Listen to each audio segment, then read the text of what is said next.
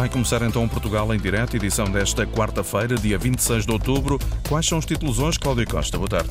Ora, viva, muito boa tarde. Poupar energia é o lema para os próximos tempos, mas há quem peça medidas de exceção para territórios com características específicas. É o caso do Sabugal, no distrito da Guarda, onde os invernos são de bater o dente. A Câmara já pediu mesmo que o plano de poupança de energia 2022-2023 discrimine positivamente o município. Alcântara vai sofrer uma revolução ao nível da mobilidade nos próximos anos, com a chegada da linha vermelha do metro e do novo metropolitano de superfície, que vai fazer a ligação ao Oeiras. Aquela freguesia vai ser construída a nova estação intermodal de metro, a maior obra dos últimos 60 anos, desde a construção da ponte 25 de Abril e do principal coletor de águas residuais e pluviais de Lisboa, que tem 10 quilómetros nós fomos até lá. E hoje vamos ligar o GPS da Cultura com Jorge Prendas, coordenador do Serviço Educativo da Casa da Música, e João Alpuim Botelho, diretor do Museu Bordalo Pinheiro. Eles vão dar-nos dicas daquilo que vale a pena ver e ouvir nas programações culturais de norte a sul do país nos próximos dias. Portugal em direto emissão na Antena 1 RDP Internacional, Antena 1 Madeira e Antena 1 Açores. Começa agora com a jornalista Cláudia Costa. Segurança reforçada no Algarve, a PSP, Polícia de Segurança Pública, vai passar a contar com mais 60 agentes. Com mais polícias no terreno, vão ser criadas assim duas novas equipas de intervenção rápida na Divisão de Segurança do Aeroporto de Faro. É a resposta do Ministério da Administração Interna para garantir, Mar Antunes, um elevado nível de segurança na região mais turística de Portugal. São 60 novos efetivos no comando de Faro da PSP para reforçar um contingente total de mais de 800 agentes. A Polícia de Segurança Pública está presente em sete cidades do Algarve, além do aeroporto Gago Coutinho.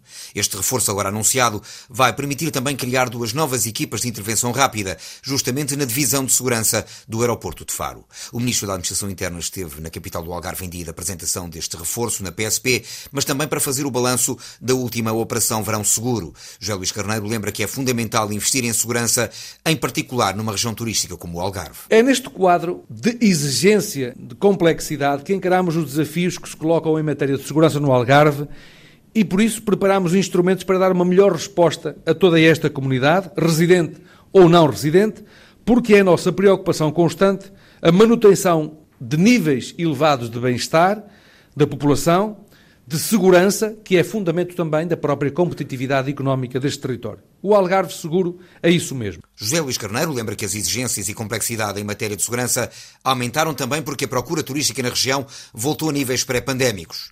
Mas não são apenas os turistas, os destinatários do trabalho diário das forças sob tutela do Ministério da Administração Interna. Já Luís Carneiro lembra que a população residente também continua a aumentar. Para além de um destino turístico de excelência, o Algarve tem vindo também a registrar um aumento populacional muito significativo nos últimos anos. De acordo com o censo de 2021, como aqui foi referido em junho, o Algarve conta com mais 460 mil residentes, o que significa um aumento de cerca de 4% em relação a 2011. O que significa que o Algarve é, a par da área metropolitana de Lisboa, a região que mais cresceu no país em termos demográficos. A ação da apresentação do balanço do programa Algarve Seguro contou com a presença de todas as forças sob tutela de José Luís Carneiro a Autoridade Nacional de Emergência e Proteção Civil, PSP, GNR, Serviços Estrangeiros e Fronteiras e a Autoridade Nacional de Segurança Rodoviária. É a resposta do Ministério da Administração Interna para garantir um elevado nível de segurança na região mais turística do país, o Algarve. O presidente da Câmara do Sabugal, no Distrito da Guarda, lamenta que o plano de poupança de energia 2022-2023 não tenha em conta as regiões do país onde as temperaturas no inverno são mais baixas. O autarca diz que a resolução do Conselho de Ministros deveria discriminar pela positiva as zonas de Portugal que mais sofrem com o frio dos invernos muito rigorosos. Lourdes Dias. O presidente da Câmara do Sabugal diz que há zonas do país onde as temperaturas no inverno facilmente descem abaixo de zero. É o caso de muitas zonas do interior, como por exemplo o Sabugal. Por isso, o autarca Vítor Proença lamenta que o Plano de Poupança de Energia 2022-2023, aprovado em Conselho de Ministros, tenha essa falha. A resolução que saiu eh, é uma resolução para o país. É, claramente tem aqui esta lacuna. Há zonas do país como a nossa que têm temperaturas amplitudes térmicas muito, muito variáveis. Nós chegamos a ter temperaturas negativas de 8, 9, 10 graus negativos que outros territórios não têm. De acordo com o plano de poupança de energia, as temperaturas dos equipamentos de climatização interior serão reguladas para um máximo de 18 graus no inverno e um no mínimo de 25 no verão. Vítor Proença diz que não há uma diferenciação para os territórios com invernos de bater o dente. Claramente aqui devia haver uma medida discriminatória para esses territórios, eh, como o nosso, eh, territórios do interior e territórios aqui anos que têm este problema de amplitudes térmicas muito, muito baixas no inverno e que claramente 18 graus é uma temperatura que, que nestas alturas não, não se coruna com, com, com as temperaturas negativas que nós temos aqui. O autarca do Sabugal assegura que o município vai acompanhar toda esta situação. A Câmara já colocou em prática algumas medidas para reduzir o consumo energético, como, por exemplo, foi ajustada a iluminação dos monumentos e edifícios públicos, também nas zonas pedonais. Quanto à iluminação no Natal, vai funcionar num período muito restrito é que no Sabugal, no distrito toda Guarda, os invernos são realmente de bater o dente. A comunidade intermunicipal da região de Leiria vai propor à tutela a criação de uma unidade local de saúde. O objetivo é melhorar o funcionamento da prestação de cuidados de saúde naquela região, interligando os serviços que já existem. O Centro Hospitalar de Leiria dá resposta a cerca de 15 conselhos, serve uma população de perto de 400 mil habitantes e com esta unidade será possível reduzir para metade as urgências hospitalares. A agência Lusa, o vice-presidente da Comunidade Intermunicipal da região de Leiria, Jorge Vala, explica de que forma.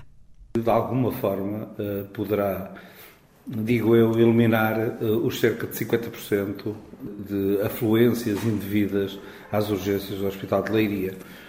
Curiosamente, o Hospital de Leiria diz que tem uma média de cerca de 700 pessoas por dia por 24 horas em urgência e se forem eliminadas essas 350, nós ficamos com 350, que é o número máximo ideal no médio prazo, a um problema que se tem vindo a agravar em toda a região, que é a incapacidade de resposta ou falta de resposta dos cuidados primários de saúde, que de alguma forma estão a empurrar para o hospital os tais uh, eh, 350 utentes diários que não precisam de consulta hospitalar, não precisam de urgência.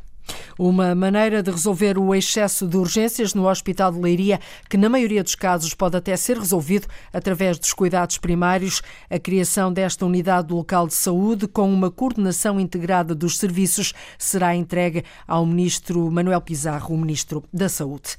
A ambulância de suporte imediato de vida de Mugadouro, no distrito de Bragança, esteve inoperacional durante toda a noite até às 8 da manhã de hoje por falta de técnicos. Uma situação que se pode vir a repetir, pelo menos é esse o receio. O Sindicato dos Técnicos de Emergência Pré-Hospitalar receia que a ambulância volte a estar parada também no próximo sábado e no próximo domingo, porque a escala para estes dias ainda não está preenchida até ao momento. A ambulância cobre os conselhos de Mogadouro, Miranda do Douro, Vimioso, Freixo de Espada à Cinta e Alfândega da Fé, bem lá em cima no mapa. Os técnicos de emergência pré-hospitalar deste meio já atingiram o limite do trabalho extraordinário e não conseguiram encontrar mais ninguém que estivesse disponível. Por isso, o presidente do sindicato, Rui Lázaro, ouvido pela agência Lusa, diz que o INEM não está a conseguir dar resposta ao problema. Este encerramento deve-se já à, à, falta de técnicos de emergência pré-hospitalar que tem originado vários encerramentos de ambulâncias de emergência médica e que chega agora a atingir as ambulâncias TID sem que o INEM consiga contornar a situação. Os técnicos de emergência hospitalar deste, deste meio já atingiram o limite de trabalho extraordinário e não, não conseguiram encontrar mais ninguém que não tivesse atingido contratar tem sido o que tem tentado fazer nos últimos anos e já não é suficiente porque já não se consegue sequer contratar em número suficiente para comatar as saídas, porque a carreira está muito pouco atrativa. A ambulância de suporte imediato de vida de Mugadouro, no distrito de Bragança, está em funcionamento desde 2012 e esta foi a primeira vez em 10 anos que esteve inoperacional entre as 8 da noite de ontem e as 8 da manhã de hoje. Vamos ver como é que corre nos próximos dias. A Antena 1 já pediu naturalmente esclarecimentos ao INEM, mas até agora sem sucesso.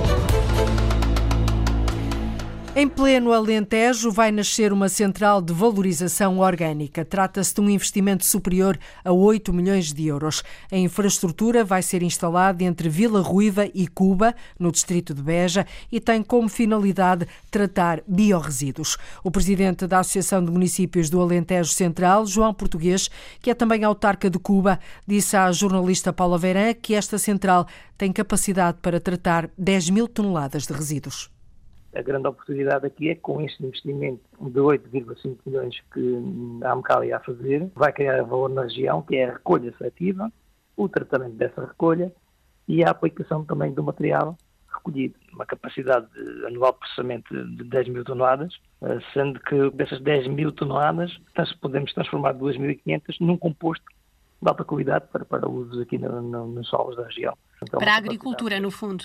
Exatamente, para a agricultura. Uh, dizer que esta é a primeira central eh, que vai ser construída no Alentejo e que se vai juntar a, outra, a, outro sistema que já nós que já implementamos na AMCAL, uh, no investimento de 7,5 milhões de euros, também que é a recolha seletiva de todos os três fluxos, que é o papel, cartão, plástico e vidro, que estamos a fazer porta a porta e que somos o único sistema no país que neste momento está a fazer. Uh, portanto, também esta recolha seletiva dos biorresíduos vai ser feita porta a porta e, portanto, ficamos aqui com um ciclo no nosso ponto de vista, extraordinária em termos de sustentabilidade ambiental. Esta central vai servir cinco conselhos alentejanos, ou seja, cerca de 23 mil pessoas. Este investimento é comparticipado em 80% uh, por os fundos comunitários, por o PLCUR, e 20% será comparticipado por os municípios associados da AMCAL, uh, que, que, é o município de Cuba, de Portel, Viana do Alentejo, de Vigueira e Alvito e que eh, esta unidade vai abranger estes conselhos.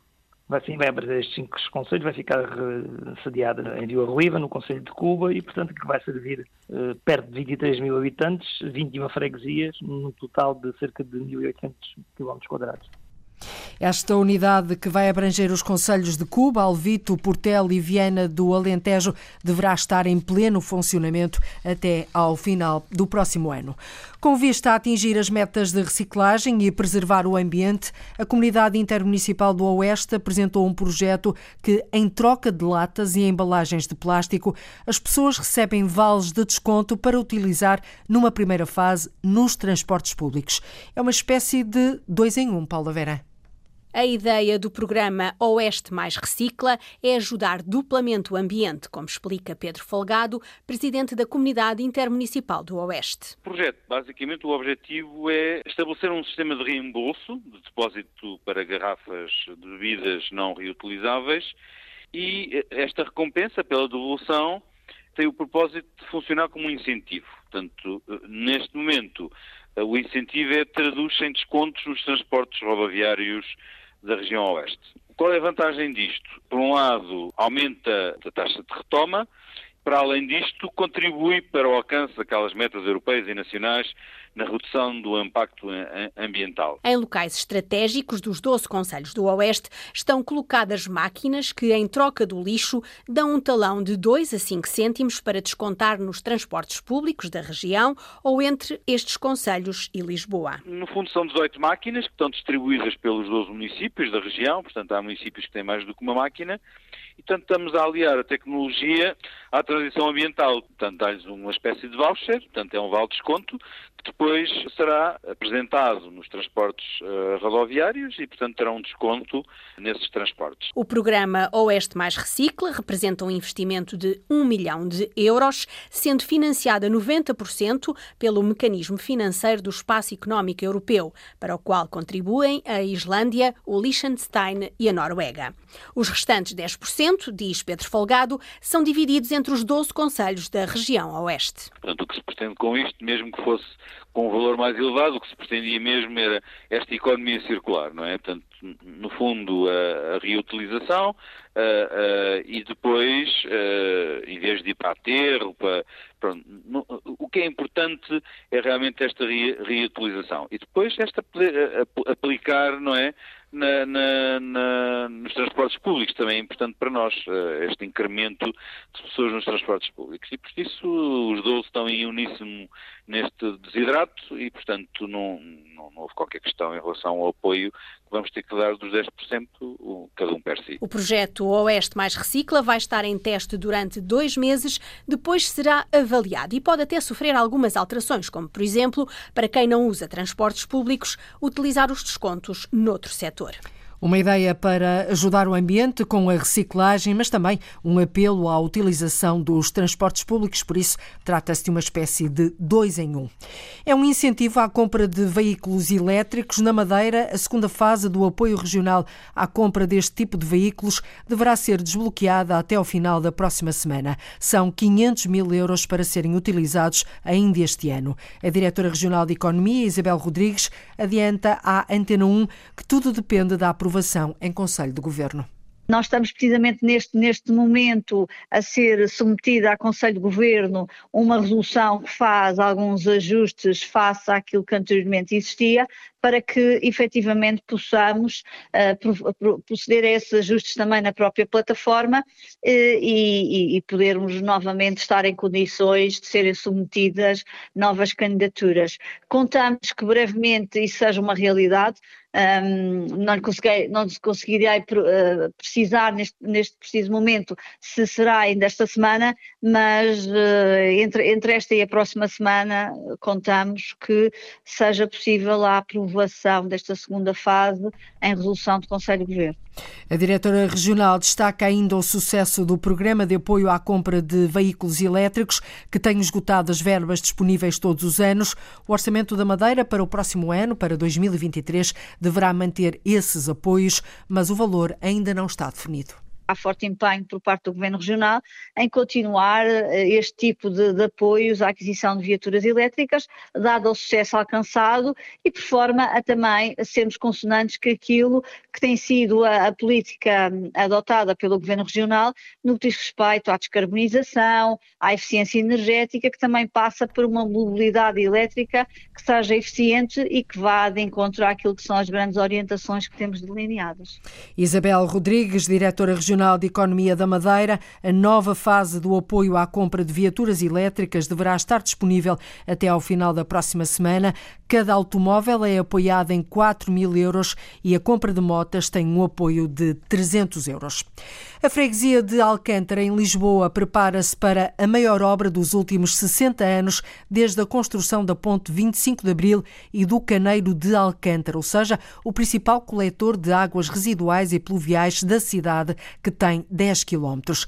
A chegada da linha vermelha do metro e do novo metropolitano de superfície, o Lios, que vai fazer a ligação a Oeiras. Graças ao metropolitano, vai ser possível, por exemplo, a partir desta zona, atravessar a cidade de um lado ao outro sem passar pelo centro histórico. Ora, com a nova estação de Alcântara, tanto a Câmara de Lisboa como a Junta de Freguesia defendem que seja criada uma nova área urbana na zona do Largo de Alcântara, já que o acesso do transporte individual à ponte 25 25 de abril será desviado para a Avenida de Ceuta. Alcântara vai sofrer assim uma revolução ao nível da mobilidade nos próximos anos, que vem à boleia da construção da nova estação intermodal de metro. A repórter Arlinda Brandão foi ao local onde esta, ponte, esta, esta estação vai ser construída e que agora é o acesso de carros e transporte público à ponte 25 de abril. É aqui, junto à igreja, onde vai nascer a nova estação intermodal de Alcântara. A futura estação de metro de, de, Alcântara será localizada aqui, no acesso, na saída do acesso da ponte. Aqui onde estamos com o presidente da Junta de Freguesia, David Amado. E será aqui a estação que terá uh, a ligação entre o metropolitano da linha vermelha e o, que, o Liós, o metro de superfície, que ligará então uh, desde Alcântara até Oeiras, através de transporte pesado de passageiros, terá aqui a sua estação. A Junta de Freguesia aguarda a maquete para saber melhor como vai ser esta nova estação que vai revolucionar a mobilidade nesta zona da capital, mas já tem uma ideia terás três pisos, o piso de cima o metro da linha vermelha, o último piso o Liós e no piso, no piso intermédio será a passagem unindo para o bairro do, da Alcântara Antiga. Vamos por partes, que é para as pessoas perceberem. Sim. Linha vermelha é o prolongamento uh, do metro que vem ali de Campo, de Orica, Campo Lide e chegará a Alcântara.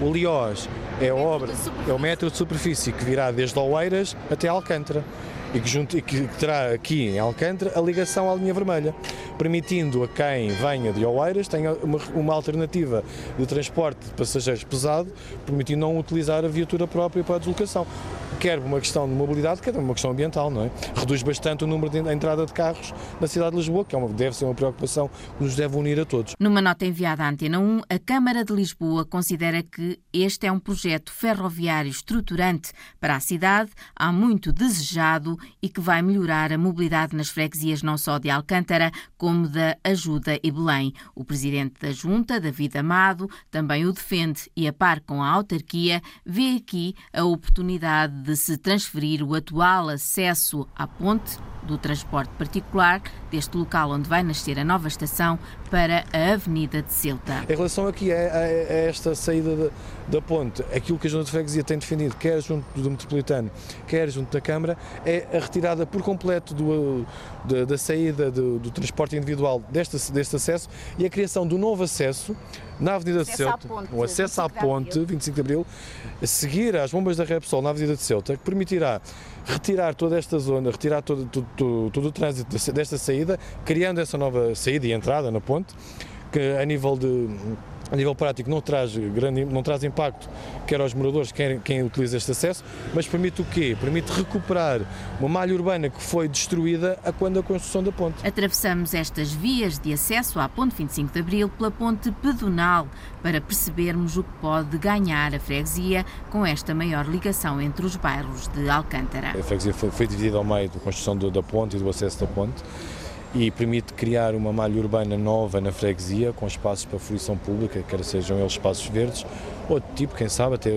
habitação em renda acessível, que é um problema que nós temos na nossa cidade. Também a Câmara Municipal de Lisboa, num esclarecimento por escrito à Antena 1, refere que a transferência do atual acesso à Ponte 25 de Abril do transporte individual vai permitir não só uma ligação entre os bairros de Alcântara, como a requalificação da Avenida de Ceuta até ao bairro da Quinta do Cabrinha, transformando-a numa verdadeira avenida urbana que, em termos sociais, é relevante nesta zona da cidade. Alcântara vai sofrer assim uma revolução ao nível da mobilidade nos próximos anos. Infiltrações, janelas e stores avariados, pavimento danificado, poucas salas de aula e sem climatização. Estes são apenas alguns dos problemas da EB23 de Azeitão. A Associação de Pais e os alunos dizem que a escola está cada vez mais degradada. Em julho, o estabelecimento de ensino foi incluído na lista de escolas para requalificação urgente, mas até agora nada avançou. Ora, a Câmara de Setúbal já fez as contas, adianta que a EB23 de Azeitão precisa de uma grande empreitada no valor de 6 milhões de euros e aguarda do Ministério da Educação uma resposta quanto ao financiamento. João Ramalhinho. A escola EB23 de Azeitão tem mais de 48 anos e apresenta vários problemas: pavimento danificado, salas sem climatização e infiltrações. Estas são algumas das situações que o presidente da Associação de Pais, Fernando Morgado, apresenta. Que há salas em que nenhuma das janelas abre porque estão todas arrebitadas. Portanto, não há janelas que abram. Há três salas que são três barracões que já vêm do tempo da cidade universitária, sem condições térmicas, sem condições acústicas. Há determinados blocos que os alunos no inverno levam mantas de casa. Para, para, para estar em, em, em sala de aula. Pavimento danificado. Uma meia boa notícia que é o facto da escola ter passado para a requalificação urgente, meia boa notícia, porque para mim é, é, tem que passar para muito urgente. O pavilhão para a prática de esporto continua também por construir. É uma escola que não tem o pavilhão gimnodesportivo. Uh, podemos dizer que, por exemplo, o refeitório já não está dimensionado ao, ao, ao, número de alunos atual que tem. Podemos dizer que o espaço exterior não tem as coberturas suficientes uh, para o inverno e, e para o verão. Podemos dizer que, em termos do número de salas, neste momento uh, é reduzido. Fissuras nas paredes, infiltrações e ainda hoje tem contentores que servem como salas de aula, acrescenta Carla Guerreiro, a vice-presidente da Câmara Municipal de Setúbal. A escola tem necessidades profundas de requalificação. Apresenta fissuras, apresenta desgaste do próprio betão, não é? Na, no, nos edifícios. Depois tem uh, instalações que são provisórias há muitos anos, são chamados contentores, inclusivamente contentores que vieram das, da cidade universitária há muitos anos, com condições muito reduzidas para a sua utilização, nomeadamente como salas de aula, que é aquilo que neste momento estão a ser utilizados. Problemas nas paredes, problemas nas janelas, as portas já não fecham bem. A EB23 de Azeitão precisa de obras, muitas obras, mas para isso é necessário um investimento de 6 milhões de euros. No âmbito do acordo com a Associação de Municípios, foi incluída em julho na lista de requalificação de escolas. Finalmente, a escola foi incluída por via do acordo com a Associação de Municípios numa lista para escolas uh, prioritárias para requalificação, requalificação urgente e estamos aqui na expectativa de que a introdução nessa listagem dê aqui um, realmente um elan novo e que realmente o nosso Ministério da Educação diga que verbas é que vai disponibilizar e, que, e de que forma é que vai acontecer esta parceria. Carla Guerreiro, vereadora da Educação e vice-presidente da autarquia, recorda que desde julho não houve qualquer desenvolvimento no processo. De julho até agora não houve grande desenvolvimento. Não existe ainda nenhum financiamento atribuído. Nem atribuído nem proposto. Uh, relativamente aos pavilhões, nada nos foi dito, portanto, nem sequer faz parte do acordo construção de novas escolas e de novos equipamentos. O que no nosso caso achamos que é de é de lamentar, não é? Para obter esclarecimentos sobre o financiamento, tipo de intervenção na EB23 de Azeitão, a Câmara Municipal de Setúbal pediu uma reunião ao Ministro da Educação. Uma escola com mais de 48 anos, como ouvimos, está muito danificada, mas aguarda a luz verde do Ministério da Educação para poder avançar com as obras estimadas em 6 milhões de euros. O Centro de Interpretação Ambiental da Mialhada está a celebrar este mês o sétimo aniversário com uma atividade intensa dirigida a públicos diferenciados, desde o ensino pré-escolar, passando pelo primeiro ciclo, pelo secundário e a terceira idade. É caso para dizer que ninguém fica de fora. Em sete anos já envolveu nas mais variadas iniciativas cerca de 37 mil pessoas. O repórter Horácio Antunes foi até lá. A Rita e o João, de 5 e 4 anos, estão a fazer velas. Com óleo. E mais o quê? Pepitas corante. Que cor vai ser a tua vela? Azul. E tu? De cor é a tua vela? É amarelo. A atividade para mais de uma dezena de crianças do Jardim de Infância de Santana, na Mielhada, é transformar óleo alimentar usado em velas aromáticas. Nós estamos aqui a fazer a reciclagem de óleo alimentar usado em velas de cheiro. A professora Lídia Dias é coordenadora do Centro de Interpretação Ambiental da Mielhada. Foi criado em outubro de 2015 pelo município com o objetivo de informar, educar e alertar para os desafios da preservação da natureza e do nosso planeta, através da dinamização de diversas iniciativas para vários públicos. Não só em tempo escolar, mas também em tempo de férias. Temos um programa direcionado para as nossas IPSS, que depois também vem cá fazer atividades mais específicas, experiências, temos oficinas de reutilização, muitas sessões de esclarecimento ou de sensibilização, da interpretação da natureza, da educação ambiental. Falam de quê? Da fauna e da flora, dos ecossistemas, de toda a parte ecológica e também muitas vezes fazemos a recolha de lixo, beatas de cigarros ninhos. Ninhos, abrigos, comedouros. Um espaço lúdico-educativo com muita atividade ao ar livre e muito importante para as crianças, como salienta educadora de infância Eda Rico, que o frequenta várias vezes durante o ano letivo. Várias vezes, inclusive quando temos assuntos para tratar de animais, tudo o que é reciclagem, tudo o que é estes temas, porque eles estão numa geração que vai ser o futuro e então acho que é muito importante passarmos estes valores. Situado no coração da cidade, num enorme espaço verde, o Centro de Interpretação Ambiental da Mielhada é uma mais-valia para o Conselho onde as pessoas podem praticar desporto e passar os momentos de lazer, como realça António Jorge Franco, presidente da Câmara Municipal. É um bom exemplo educativo, mas também é um bom exemplo para a, a comunidade local poder vir aqui, passar um pouco do seu tempo, fazer aqui atividades lúdicas, atividades culturais também, atividade física, e, e é, é, fundamental eh, para a defesa do nosso ambiente um bom local para atrair pessoas para o nosso Conselho. Um local construído há sete anos, onde já passaram pelas múltiplas atividades cerca de 37 mil pessoas. 37 mil pessoas, muitas atividades, sete anos do, deste Centro de Interpretação Ambiental da Mielhada. Uma da tarde, 45 minutos, neste preciso minuto, em Portugal Continental e na Madeira, menos uma hora nos Açores. Está na hora de ligarmos o GPS da cultura. Às quartas-feiras, normalmente é isso que fazemos aqui no Portugal em Direto. Uma vez por semana, dois agentes da cultura, duas vozes, olham para aquilo que há nas agendas e programações culturais de norte a sul do país e ajudam-nos a tomar nota daquilo que vale a pena ver e ouvir.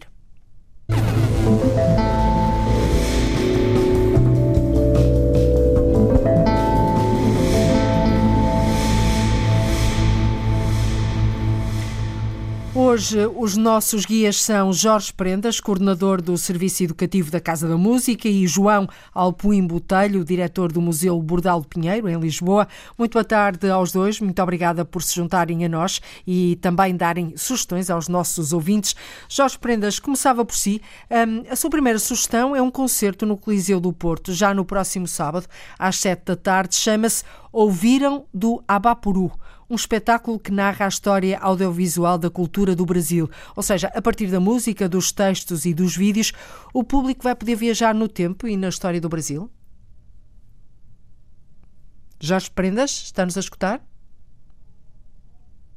Senhor, alô? Está, está-nos a ouvir? Estou muito a ouvir, bem. muito bem. Tá, nós é que não estávamos. Muito bem. O público vai poder uh, viajar no tempo e na história do Brasil através deste espetáculo que tem um nome curioso. Ouviram do Abapuru. Uh, eu espero bem, bem que sim. E, e bom, a minha, a minha, escolha teve a ver, obviamente, com o facto do Leo Bianchini ser um músico que eu aprecio muito. É um músico de São Paulo, faz parte de um coletivo chamado Cinco a Seco e nós temos a sorte deles viver em Portugal desde 2020. E vai fazer esta apresentação, que é, um, que é no fundo uma viagem pela música brasileira uhum. dos últimos 200 anos e hum, o que eu espero é um excelente, um excelente concerto por parte do Léo e espero obviamente uma excelente uh, viagem musical porque sendo eu um luso-brasileiro, filho de brasileiros. Ah, é? Não sabia. Sou. eu achei que devia dizê-lo para não parecer muito ah. tendencioso. Uh, acho que é, é bom esclarecer. Uh, mas, como é lógico, tem uma ligação muito profunda à quase, música brasileira. Quase umbilical, não é? Uh, Jorge, Sim, e, e, aqui no palco, o tal Leo, o Leo Bianchini, vai estar uh, apenas ele no palco, uma tela, um banquinho e um violão. Mas, vão, mas, mas prometem encher a casa, ou seja, o Coliseu com, com, com este espetáculo. Há um. eu, eu acho que sim, eu acho que vais conseguir encher, porque volto a dizer, acho que o Léo é um músico fantástico, mas, mas eu, vou, eu vou puxar da minha memória uhum. e vou recuar talvez a 86 a uma digressão que o Caetano Veloso fez, chamada Totalmente Demais, um, e que veio, passou pelo Porto. Eu era um adolescente na altura, mas é um concerto que ainda guardo muito na, na, na memória, uhum. em que era o Caetano, o violão uh, e um banquinho. Uh, portanto, este formato é um, é um formato que. Ganhador, não é? Já é um, um, formato ganhador, já ganhou, é, não é? Depende do jogador, não é? Mas pois. aqui eu acho que estamos na presença de um craque. Exato, exatamente por, por ser um craque, eu também quando dizia encher o Coliseu não era propriamente de pessoas, mas encher de sonoridade. Muito bem, vamos agora ao encontro do João Alpuim Botelho, que é diretor do Museu Bordalo Pinheiro, em Lisboa. Olá João, bem-vindo também. A, a, sua, a sua escolha, naturalmente, e vai para a Prata da Casa, para o Museu Bordalo Pinheiro, o seu, o museu Sim. dedicado à vida e obra de Rafael Bordalo Pinheiro, que viveu já agora, e para que as pessoas saibam, entre 1845 e 1900 1905, foi o maior caricaturista português, criador do Zé Povinho. É o museu mais divertido de Portugal, como se costuma dizer. Eu acho que sim, nós pelo menos trabalhamos para isso, porque o Rafael Bordal Pinheiro, para além de um enorme talento como caricaturista e como desenhador e, e até como ceramista, eh, usava o humor como a sua forma de comunicar com as pessoas. Uhum. E, portanto, se nós fizéssemos um museu em que as pessoas não sorrissem várias vezes e até dessem algumas gargalhadas durante as visitas, estaríamos a falhar redondamente. Portanto, é para nós um ponto de honra dizer que somos o museu mais divertido de Portugal, de um humor inteligente, de um humor que nos ajuda a pensar e, e, que nos deixa bem dispostos. E até ao dia 10 de dezembro, o Museu Bordal Pinheiro convida os visitantes a conhecerem a Lisboa, precisamente de Bordalo, que era uh, ele próprio um lisboeta de gema. Um, como é que vai ser este, este, estas passeatas, estes passeios pela Lisboa de Bordalo? É que o Rafael Bordal Pinheiro desenhava em jornais uh, e então uh, ia contando histórias uh, através de, daquilo que estava a passar na, na, nos, nos, diferentes momentos. E muitas vezes ele trazia a própria cidade para dentro das suas histórias. Uhum. E o que nós fazemos é pegar nesses desenhos e, e, e, em visitas em que vamos aos sítios, chegamos aos sítios e mostramos o desenho e, e depois tiramos o desenho e mostramos o, o sítio. Posso lhe dizer, por exemplo, que em relação à estátua do, do cavalo de São José, do, do, a estátua de Dom José, desculpe, a estátua do Dom José no Terreiro do Passo, que uh, o, o Bordal, a certa altura, uh, zangado com as políticas que nos estavam a pôr muito né, em debaixo do jogo inglês, digamos assim, transformou o, o, o Dom José, o nosso Sim. rei, montado a cavalo, numa num, num burro montado pela Rainha Vitória. e nós vamos ao sítio, mostramos isso, explicamos a situação e, e isso acontece em vários sítios da cidade.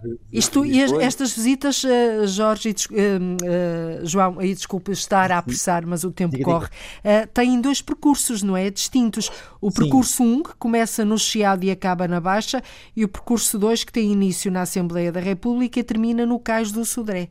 Exatamente, São, ele apanha vários sítios da cidade e como nós não podemos fazer tudo, senão não saía, era o dia inteiro a caminhar e repare que esse que começa na Assembleia da República é muito apetitoso, porque o Bordal desenha muitas vezes a Assembleia e aí nós vemos que aquilo que se passava no século XIX não é assim tão diferente daquilo que se passa hoje e que nós continuamos a criticar. Qual, qual é a maior diferença, se é que há, no seu entender?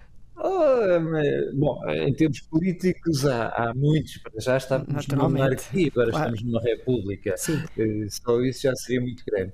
Mas a forma como o Bordal critica as uhum. situações, e atenção que o Bordal criticava situações, não criticava os políticos sim, todos, sim. não era aquele populismo que nós vemos agora por aí das pessoas que têm a mania que tudo é mau e que. Não, o Bordal criticava situações, é por isso uhum. que o humor dele é muito inteligente e intemporal. a pensar e a olhar para, para, para, as situações com outros olhos. Muito bem, vamos agora viajar e viajar rápido de carro até Vila Real. Jorge Prendas, uh, também para um concerto, é a sua segunda sugestão, no sábado, no Teatro da Cidade. No palco estão dois projetos artísticos, os já consagrados internacionalmente Galandum Galundaina e o grupo da Casa Trouxa Mocha. É uma noite para celebrar a música tradicional?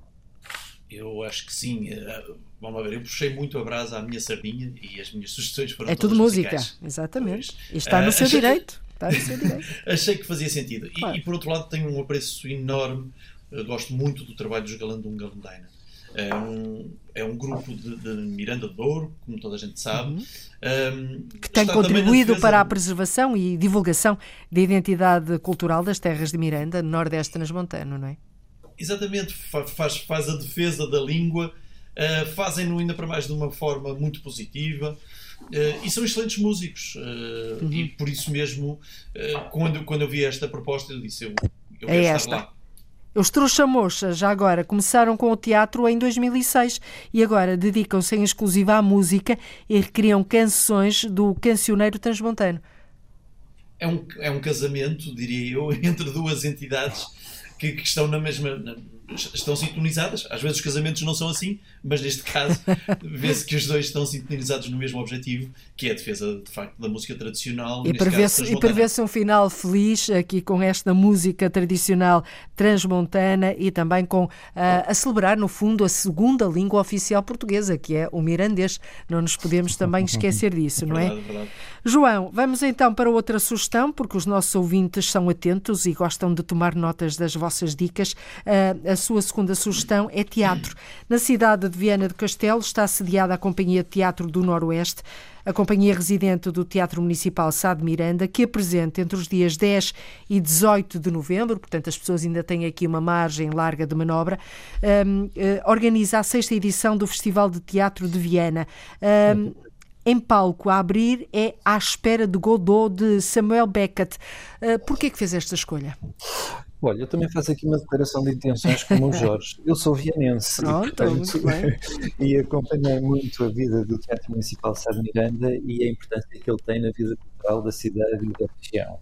É um teatro muito antigo, é de 1885 e na altura foi construído como um edifício civilizador, aquela ideia da cultura como civilização. E ao longo destes 137 anos tem de facto contribuído para isso neste momento é o festival de teatro que, é, que, é, que o Teatro do Noroeste organiza com, com essa escolha do Godot do Teatro São João, mas que traz também a Companhia de Teatro do Algarve, a Comuna, uma companhia de Saragossa, Tranvia Teatro, e a própria Companhia de Teatro do Noroeste vai apresentar a sua centésima, quinquagésima primeira É apresentação que é uma peça inspirada na, na maior flor do mundo, no, no texto de Saramago, Uhum. e repare que 151 peças são. É, um- É obra, é obra. É obra, é obra. E este É- festival são nove dias de, de teatro, portanto, ah, para as pessoas fixarem dia 10, de dia 10 a 18 de novembro. De 18, exatamente. Bem, em Viana do Castelo. Vamos, ah, temos cerca de três minutos para o final da nossa conversa. Vamos às últimas sugestões. Jorge, a vivência da Casa da Música vai ser transferida para Santa Maria da Feira, não muito longe, do Porto para Santa Maria da Feira, já a partir de amanhã e até domingo. Vão ao encontro de novos públicos para proporcionar diferentes experiências musicais. Que experiências são estas a que se vai poder assistir no Cineteatro António Lamoso?